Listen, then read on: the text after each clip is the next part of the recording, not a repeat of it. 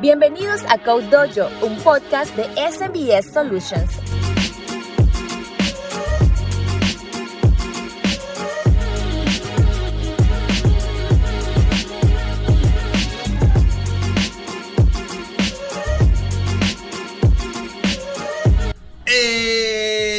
¿Qué nota? ¿Cómo está la comunidad de devs? Les damos la bienvenida a Code Dojo, donde la disciplina siempre es el camino. Este es un podcast de SMBS Solutions.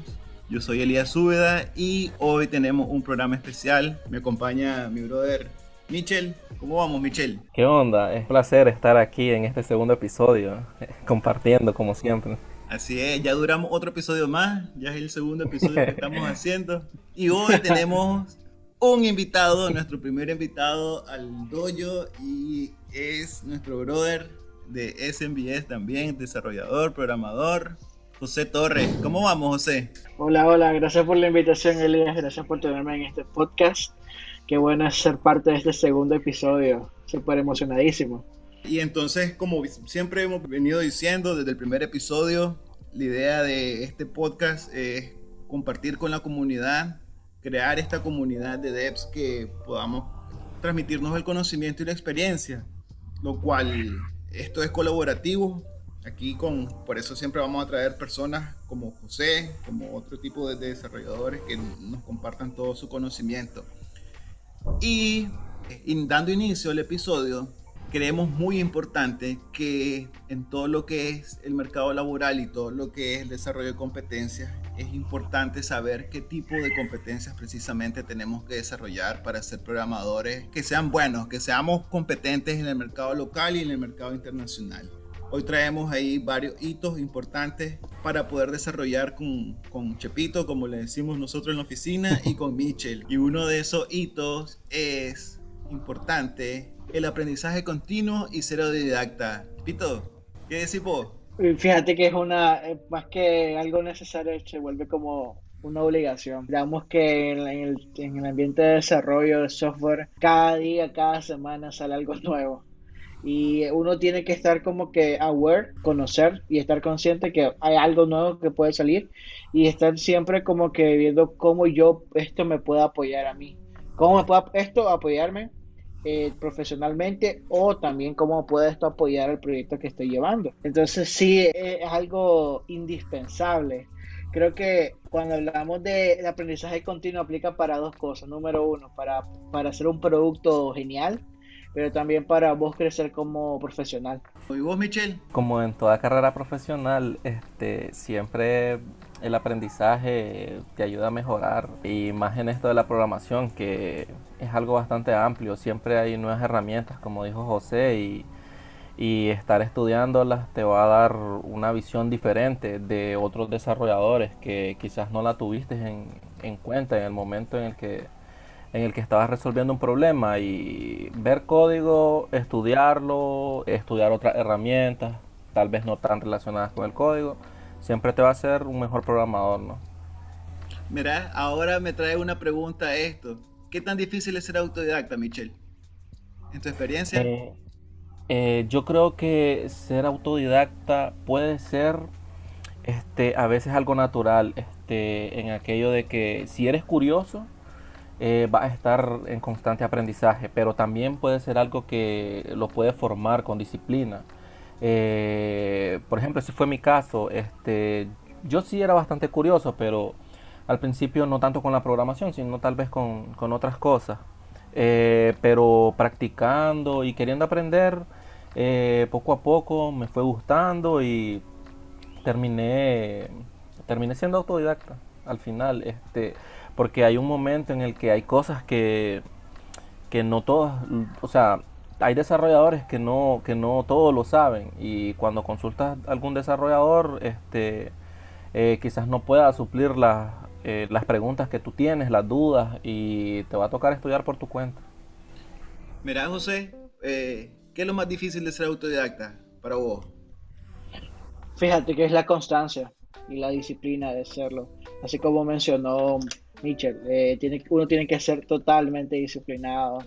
y y creo que eh, otra, otra, otra cosa que también es muy importante saber qué recursos o qué plataforma vas a consumir para estar actualizado. Ah, importante. para, para, sí, porque fíjate que uh, creo que eh, en la web podemos encontrar de todo, pero no todo lo que vamos a encontrar va a ser la misma calidad o va a ser como que lo que te va a mantenerte como que al ritmo de lo de la tecnología. Es por eso que eh, hay muchos blogs que son este, gratuitos, pero hay otros blogs que también requieren una suscripción. Lo importante es que independientemente de cuál eh, vaya a escoger como desarrollador o lo que voy a consumir, tratar de ser, de, tratar de ser fiel. Fiel en el sentido de, de estar pendiente que qué es lo que se está publicando, qué es lo que está haciendo la comunidad. Y otro, otro espacio que te puede ayudar también a, ser autodidacta son las comunidades. Las comunidades te, da, te abren una puerta número uno a la curiosidad y darte cuenta qué están haciendo las demás personas. Y al mismo tiempo ellos te van mismo a impulsar a ponerte al ritmo de ellos.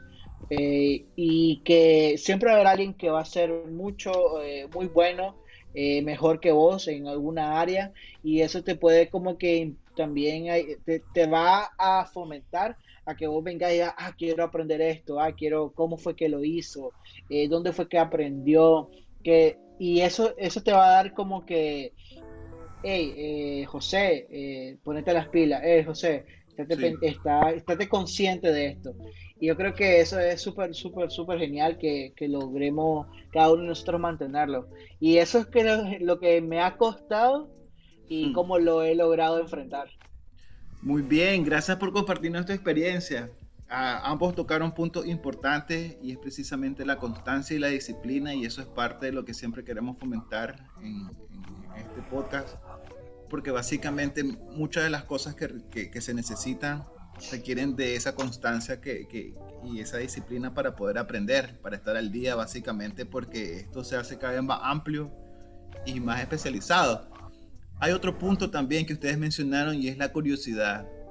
La curiosidad, eh, Michel, ¿de qué, de, qué manera crees que se puede desarrollar más rápido? ¿Cómo, ¿Cómo podemos nosotros, si yo no soy curioso, cómo puedo yo decir, puta, necesito desarrollar esa, esa, esa curiosidad? me disculpan el francés, se eh, eh, bueno, en mi caso, este, yo, como dice José, este, a veces buscando fuentes de, inspiración. Eh, por ejemplo, yo me acuerdo que cuando yo empecé en esto de la programación, este, lo que más me despertó curiosidad fueron algunas películas que muchas veces son mentirosas. a veces vemos cosas en películas que en realidad no, no, o sea, no suceden. Sí, este, eh, pero también este, yo creo que cuando estás aprendiendo y, que, y ves que vas por buen camino, eh, tienes una tendencia a, querer aprender más y, luego este ya cuando estás en un punto en el que tienes una buena base este y ves que salen otras herramientas y que las puedes utilizar porque tienes conocimientos previos entonces te va a ir despertando la curiosidad para para poder ir avanzando. Buenísimo. ¿Y vos, Chepito? ¿Cómo, crees vos que podemos conseguir esas claves para ser curiosos? Si no somos curiosos todavía. y, queremos programar, pues. Eh, bueno, eh, es un reto para mí, de, mi experiencia, eh, la curiosidad es algo como que no, a veces no, no sale, uno, por ejemplo, nadie te, nadie te puede obligar a decir, ah, me, me llama la atención esto, nadie te puede convencer a que, a que uno a descubrir algo nuevo, pues por ejemplo. Hay personas que sí lo hacen de naturaleza, por ejemplo, ah, ¿cómo hicieron esto? Y van a investigar, pero también hay otros que nos encontramos con la, con, la pereza. Mm. Entonces, ah, como que se algo nuevo, ah, qué, pereza me da ir a, ir a investigar qué, o, ay, lo veo después, uno dice. Pero eh, es, es como, verlo de la siguiente manera, estás en un campo que está creciendo muy rápidamente, está en un sector de tecnología donde créeme que no llega el momento en que las máquinas van a hacer nuestro trabajo. Espero que no llegue pronto, si no, adiós.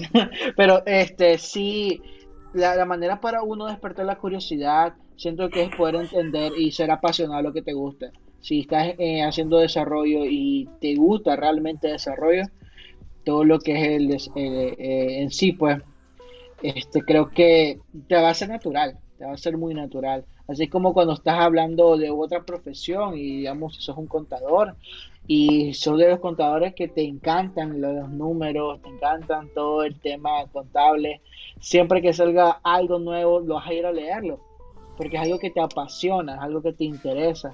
Y yo creo que si querés desarrollar curiosidad, pregúntate si estás en algo que te, que te apasiona, algo que te interesa, y vas a ver cómo que esa misma pasión que vas a que tener te va a ayudar a, descubrir, te va a motivar a aprender, te va a, te va a motivar a, a decir, vuela, necesito saber algo nuevo. Entonces vos mismo te vas a dar cuenta que te estás durmiendo y te, vas a ser consciente de ello. Eso es importantísimo lo que acabas de decir, eh, lo de la pasión. Y eso de la pasión también creo yo que va enfocado mucho a un objetivo clave que nosotros queremos cumplir como, como, como programadores o como desarrolladores.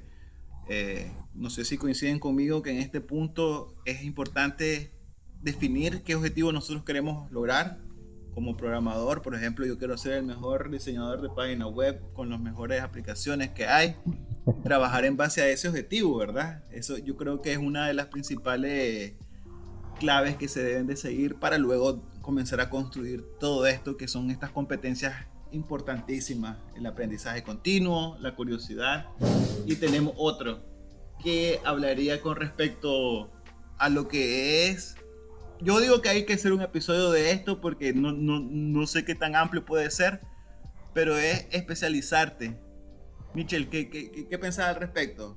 ¿Crees que esta es una eh, competencia relevante? Yo creo que, que sí, este, está bien que te especialices en algo, pero que siempre, este, o sea, especializarte en algo no, necesariamente quiere decir de que seas malo en lo otro. Este, está bien que tomes un camino porque al final abarcar todo este, se te hará incluso mucho más complicado.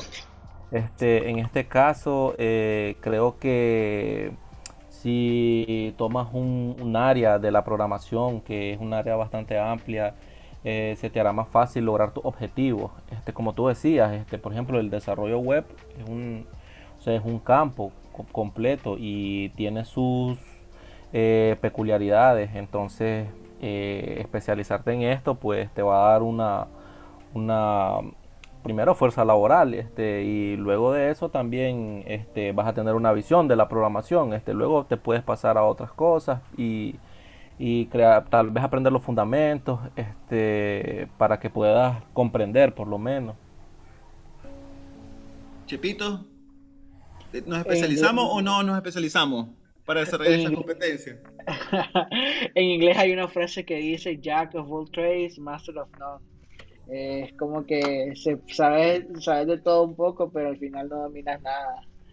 Fíjate que... Eh, Ay, disculpame que te interrumpa, pero es lo que les digo. Eh, vamos a sacar un tema sobre esto porque yo creo que también hay un debate interesante ahí si especializarte completo o no. Pero contanos, ajá. Yo, yo te voy a responder como, una vez me dijo. Full stack o como en el desarrollo, o sos full stack o ¿cómo es? ¿Sos backend, sos frontend o, o, sos el, el, non-stack? Porque al final no, no, no, no dominas nada. Este, es decir, no, no sos experto en algo. Eh, y aún así el término full stack, eh, yo estoy todavía como que, wow, ¿será cierto? ¿Será no? estoy en ese dilema todavía.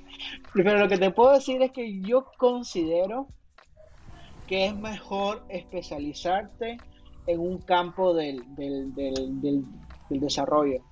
Creo que no, no, es tanto como especializarte en una librería o en un lenguaje, Creo que sería especializarte en un campo, por ejemplo, o, hacer backend o hacer frontend. Hacer inteligencia de negocio, eh, eh, eh, ¿cómo es inteligencia artificial, machine learning? Entonces, vos, vos verás los campos y sobre esos campos te vas a especializar. Asumo también que dentro de los campos hay uno u otras especializaciones más específicas, pero yo creo que ya queda ya al juicio de uno. Lo que sí yo te recomendaría personalmente sería como que te enfoques en una, como en un tópico, en un tópico de la industria. Por ejemplo, vos podrías, podríamos hoy hablar acerca de, del frontend y en frontend tenemos varias librerías.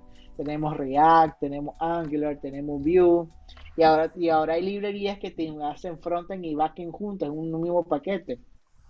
Entonces, velo, velo de esta manera. ¿Qué, qué, qué parte de la, de, la, de la, industria estás queriendo más? Eh, ¿Estás queriendo, estás creciendo más o, y qué es lo que te gusta? Una vez que ya tengas eso, ya sabes por dónde ir. Eso sí, estate siempre pendiente de que aunque no te especialices en todo, porque va a ser súper imposible, por lo menos trata de, de, de, hacer tus pruebas, de rifarte en algunas cosas. Eh, yo recuerdo en una ocasión que estaba trabajando para un proyecto en específico y yo solo dominaba el frontend, pero el backend era, era, era nuevo porque estaban usando una, una metodología totalmente nueva que, que, yo no dominaba. Entonces, ¿y qué, qué, pasó? Que le fue lo divertido, que al final terminé haciendo más backend que frontend. Ah, mira. Entonces, porque, eh, porque en ese momento me pasaron te puedo dar un par de razones. Número uno, la necesidad del proyecto. Entonces me obligó a mí a especializarme en el, en el backend que se estaba usando. Eh, el segundo, ya conforme iba pasando, pues le fue agarrando más, eh, más cariño, por así decirlo. Y al tercero, este, creo que me terminó gustando. Así que lo, ahora, es, ahora es más o menos lo que yo hago. Así que eh, eso fue lo que les puedo compartir. Ahora, mira, ahorita te no, acabas de, dar la piedra para, el, para, para, la siguiente competencia y esta es para Michel. Michel, entonces, al final, ¿no, no, ¿nos casamos o no con un lenguaje? Eh, no, definitivamente no.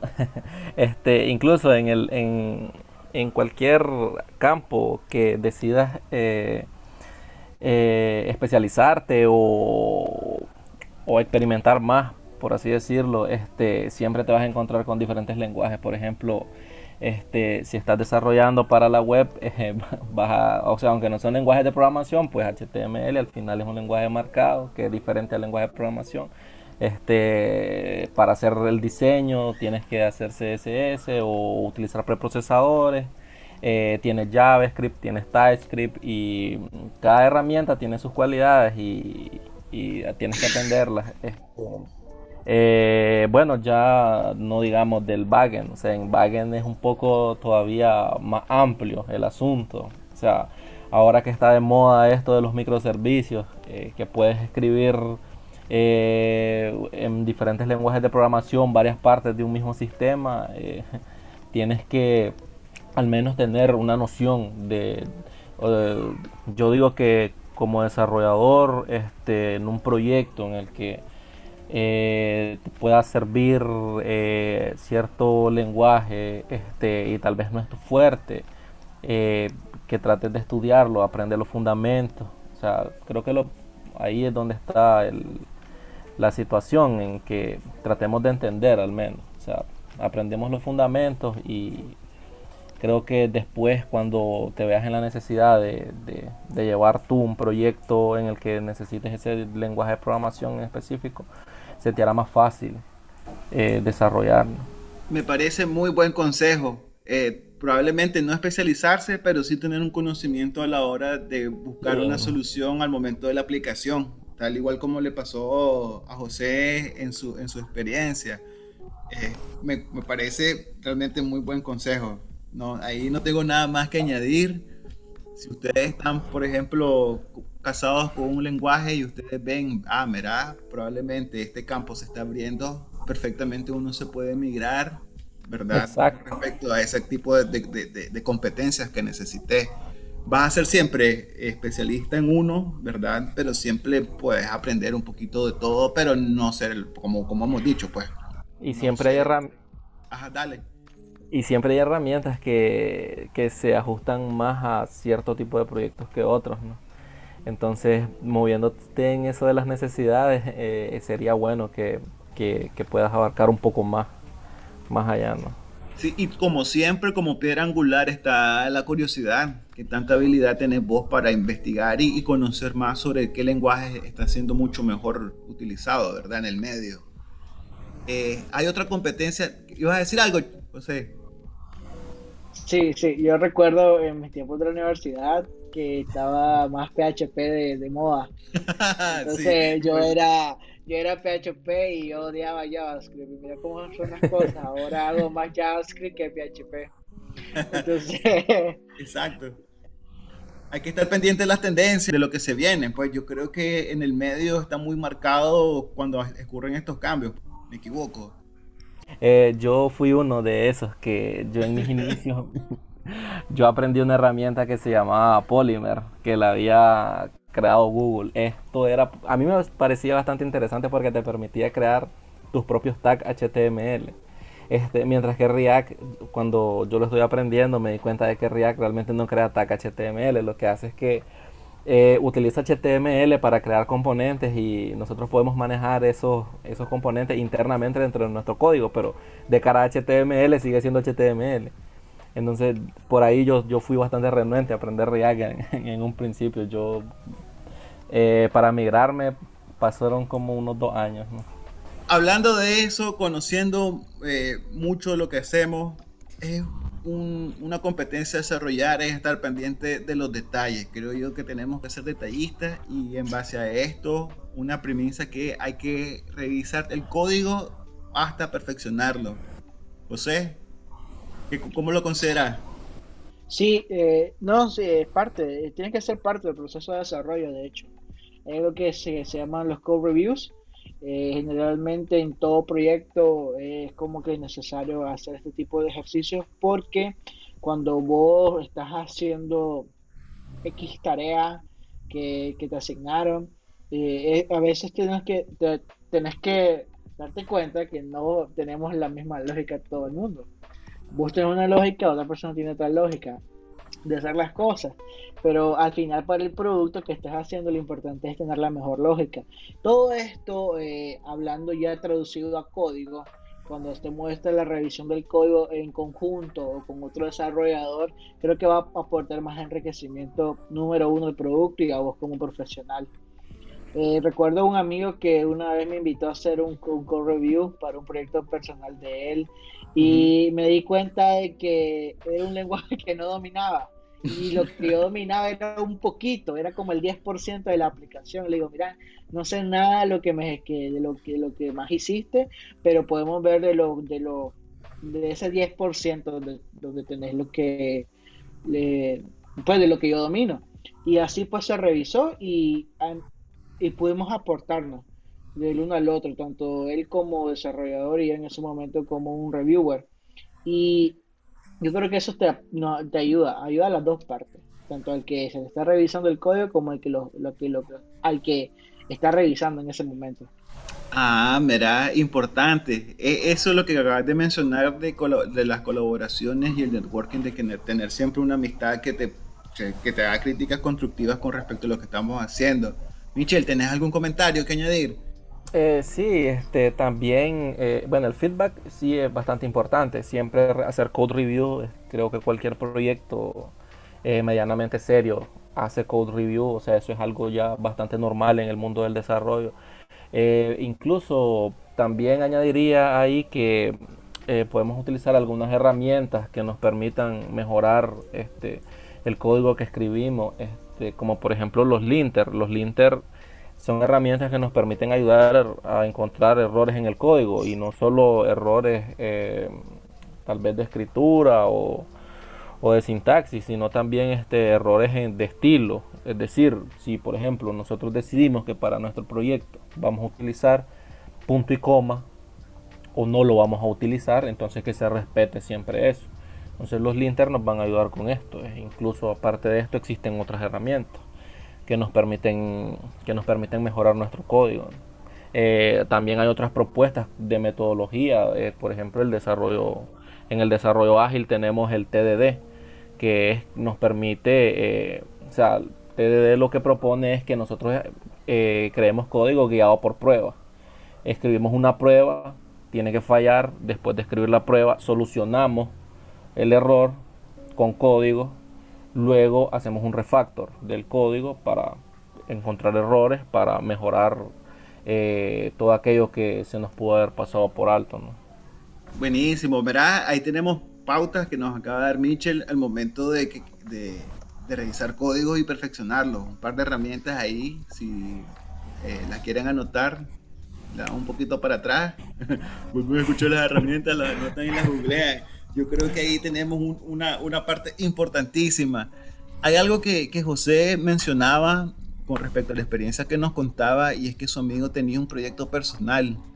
Entonces eso me lleva a una pregunta, ¿qué tanto trabajar en un proyecto paralelo, aparte de los que se nos asignan, ¿verdad? En nuestros trabajos, ayuda a fomentar estas competencias? José. De hecho, si tenés tiempo, dale. Yo creo que eso sería lo fundamental para tus proyectos personales.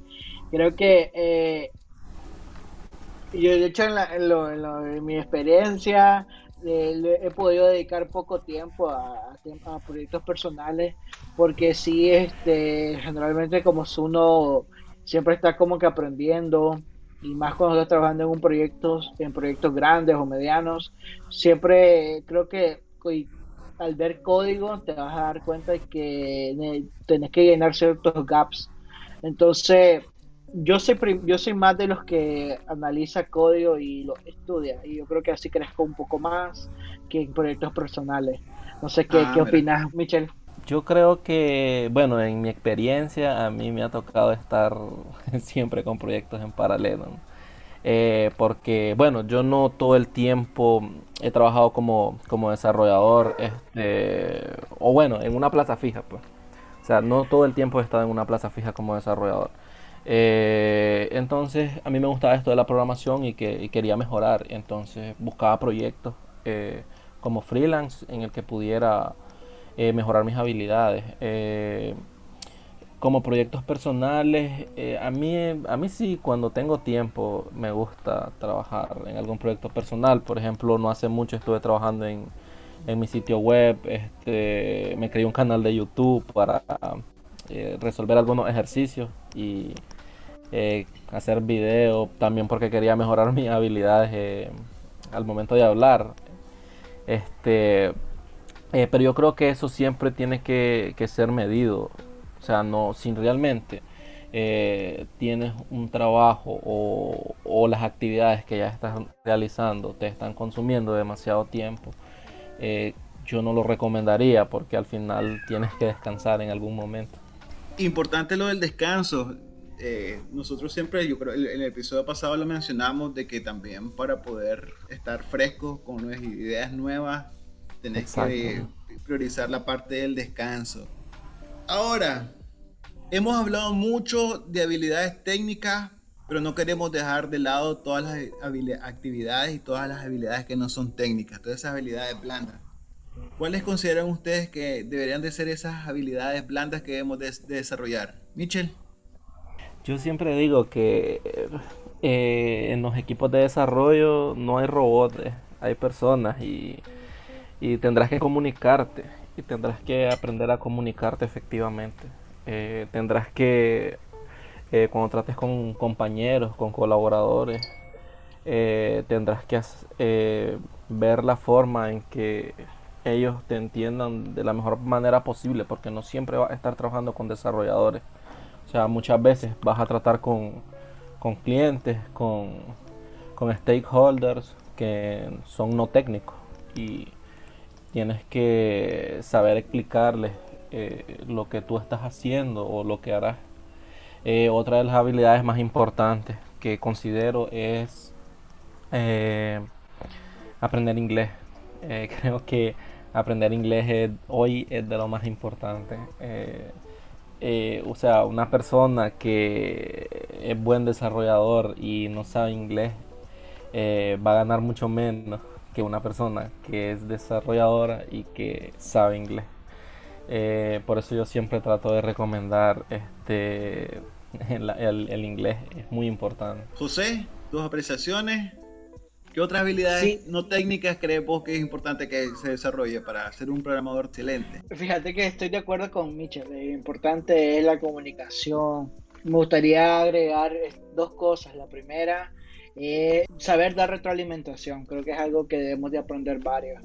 Uno tiene que aprender y ah, tiene que aprender a dar y a recibir feedback. Hay una frase que dice que el verdadero feedback es de valientes porque toma coraje saber este, dar buen feedback, honesto feedback y, este, y recibir feedback. Tienes que darte cuenta, ¿verdad? Que no todo es un ataque personal. A veces todo es para el bien del equipo. Buenísimo.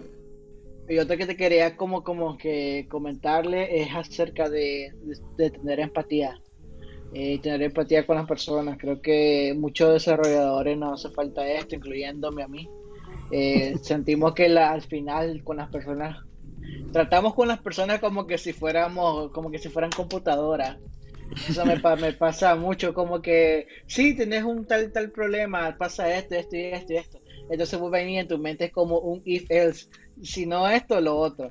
Y, y no es así, la verdad es que tenemos que todos ah, en este campo tener mucha empatía y esto, aplica para pues para el manejo del equipo, porque al final no estás trabajando con, con unas computadoras que están prendidas eh, por ocho horas. Al final son personas que tienen cosas en sus hogares, cosas personales, y tenés que tener la empatía para poder entenderles y, si, te, da el espacio, poder ayudarles.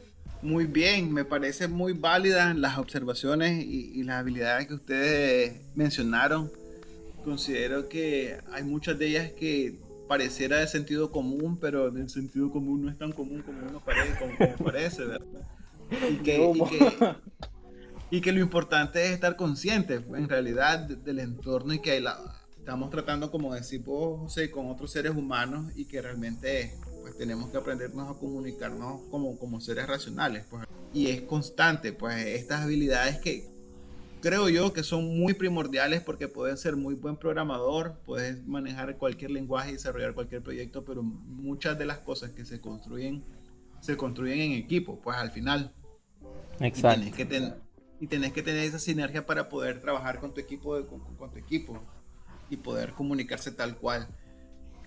Importantísimo, si ustedes han tenido algunas dificultades, pues, hablando aquí a la audiencia, eh, y necesitan consejos, ahí está el equipo de SMBS, ahí está José, ahí está Mitchell, si necesitan más tips y consejos sobre, sobre habilidades que quieran mencionar. Hay uno importante que mencionó Mitchell y es con respecto al inglés. Coincido eh, muy bien con respecto a esto. Me, me, parece importantísimo y relevante, más que todo por la apertura que hay con respecto a otros mercados y sobre todo, y eso no sé ustedes cómo me dirán, la documentación. Que la mayoría de información que nosotros podemos aprender y consumir está primero en inglés. Incluso eh, eh, los lenguajes que nosotros escribimos están en inglés. ¿Qué pensás al respecto, Chepito? Aprendan inglés, por favor. en serio, en serio, por favor, se lo suplico, aprendan inglés. No, no sé por qué. Este, en ese, en ese tema soy el único tema en que soy poco comprensivo, pero sí, e, e, es, necesario aprender inglés. No tienen idea de lo, de lo, de las oportunidades que se puede brindar y cómo te puede ayudar a crecer profesionalmente. Siento que si no fuera por el inglés no estaría donde, pues, en, en el lugar donde estoy. Entonces, eh, que soy muy enfático en, que aprendamos inglés. Siento que el inglés sí te abre muchas oportunidades laborales, también de, de comunicación, de desarrollo como profesional. Y yo sé que como que no, no todos dirán, ah, pero a mí me cuesta, no me gusta el idioma. Yo te veo como que aprenderlo como que si estás aprendiendo un, un lenguaje de programación nuevo porque estás aprendiendo algo, algo técnico que sea nuevo. Igual lo mismo pasa con el inglés, va a ser algo que vas a aprender a, dominarlo en, la práctica, en el uso del idioma y, y aprendan inglés, por favor. yo, una vez, yo una vez escuché esta aseveración, no sé si sea cierta, porque no soy programador, pero dicen que es más fácil que alguien que sepa inglés aprenda programación que alguien que sabe programación aprenda inglés. Obviamente hay muchos factores, pues. Pero me lo dijeron categóricamente como diciendo, hay muchos programadores que no quieren aprender inglés y es como, pues, están perdiendo una oportunidad realmente. Ahí yo no, yo no sabría decirles, ¿verdad? No sé, Mitchell, ¿qué opinas al respecto? Eh, bueno, como ya has mencionado este, anteriormente, eh, dijiste que la mayor parte del contenido para la programación está en inglés, no solo la mayor parte del contenido, o sea, los mejores libros de programación y, y hay mucho mejor contenido en inglés que, que, en español, este, hasta hace algunos años, con la irrupción de las redes sociales, de YouTube y fue que se empezó a, compartir eh, bastante contenido sobre desarrollo en, en, español. Este, así que es importantísimo aprender inglés, no solo para desarrollarte, sino para que puedas conversar con otras personas, con otros desarrolladores de, de otros lugares, que de seguro más de alguno muy bueno conocerás conforme vayas aprendiendo y conforme vayas trabajando. Así es. Michelle ahí ya, ya nos dio el, el, clavo. Para concluir, ¿qué otras habilidades que se nos escaparon añadirían? ¿Sí? Yo te diría el manejo del tiempo. Ah, importantísimo. el tiempo, sí. Aprender a, administrar su tiempo. Créeme que eso te va a ayudar a vos personalmente y también va a ayudar al, pues, al equipo donde estás trabajando, al, cliente que estás atendiendo y créeme que te va a servir de forma general como profesional. Sí, ahí te voy a decir, yo he visto gente que hace de todo y decir cómo, cómo tiene tiempo, pero es que en realidad creo que es organización, porque no es como que esa persona tenga más tiempo que yo. O sea, son las siete, los mismos siete días, las mismas 24 horas. Lo único que aprendernos a organizarnos nos va a hacer pues, trabajar mucho mejor en otras cosas. Michel. Eh, yo diría que ah, tal vez aprender a, ordenarte o a... Sí, creo que, creo que esa sería la palabra. Este, a veces nosotros como desarrolladores cuando estamos trabajando, eh, muchas veces tal vez nos encontramos con un código que quizás en su momento este, fue buena idea, pero tal vez en el punto actual del proyecto podríamos llegar a la conclusión de que está mal desarrollado. O sea que o sea, podríamos decir que es código horrible, o, sea, tal vez por así decirlo. Este. Entonces, eh, diría yo que en esos casos eh, no, o sea, hay que aprender a convivir con eso. Así eh, es. Importante, entonces antes de iniciar un proyecto, analicen bien qué tan viable van a utilizar el código, ¿no? Que, aprender a leer el código, sí, aprender a leer código es, importantísimo. Así es, para evitar esos retrocesos. Y bueno, este ha sido el episodio por hoy. Gracias, José. ¿Cómo te sentiste? Fue un honor ser parte de este episodio. Eh, la verdad es que me encantó. Hablamos, hablamos varios temas. Hay unos temas que, como decís vos, que podríamos profundizar más, sería para otros episodios. Pero súper, súper emocionadísimo. Me encantó y espero ser parte. Dale, fiera, y te vamos a tener en la lista para llamarte otra vez y no te decimos otro tema importante. Michelle, y gracias a vos, Fiera, por, siempre estar acá en este segundo episodio y todos tus aportes. No, para nada. Este, ha sido un placer estar aquí este, con, contigo nuevamente y ahora con José. Divertido siempre. Recuerden que siempre tenemos plazas disponibles. Por ahí se abrió una de Ruby on Rails y también está otra de Python. Ambas en inglés, importantes si quieren aplicar. Como decía Chepito, primer requisito es que hablen el inglés, así que les va a abrir muchas puertas. Y esto ha sido el episodio por hoy. Este es Code Dojo. Recuerden, siempre la disciplina es el camino. Si se quieren despedir, Chepe. Nos vemos. Gracias a todos por ser parte, a los que nos escucharon en este podcast, en este episodio. Y créanme que estamos en la mejor temporada para trabajar en tecnología. Buenísimo. Michel. Eh, tiene mucha razón en eso que dijo, o sea, ahorita, este, y bueno, nos vemos en, en el próximo episodio. Nos vemos entonces, un abrazo a todos, nos vemos.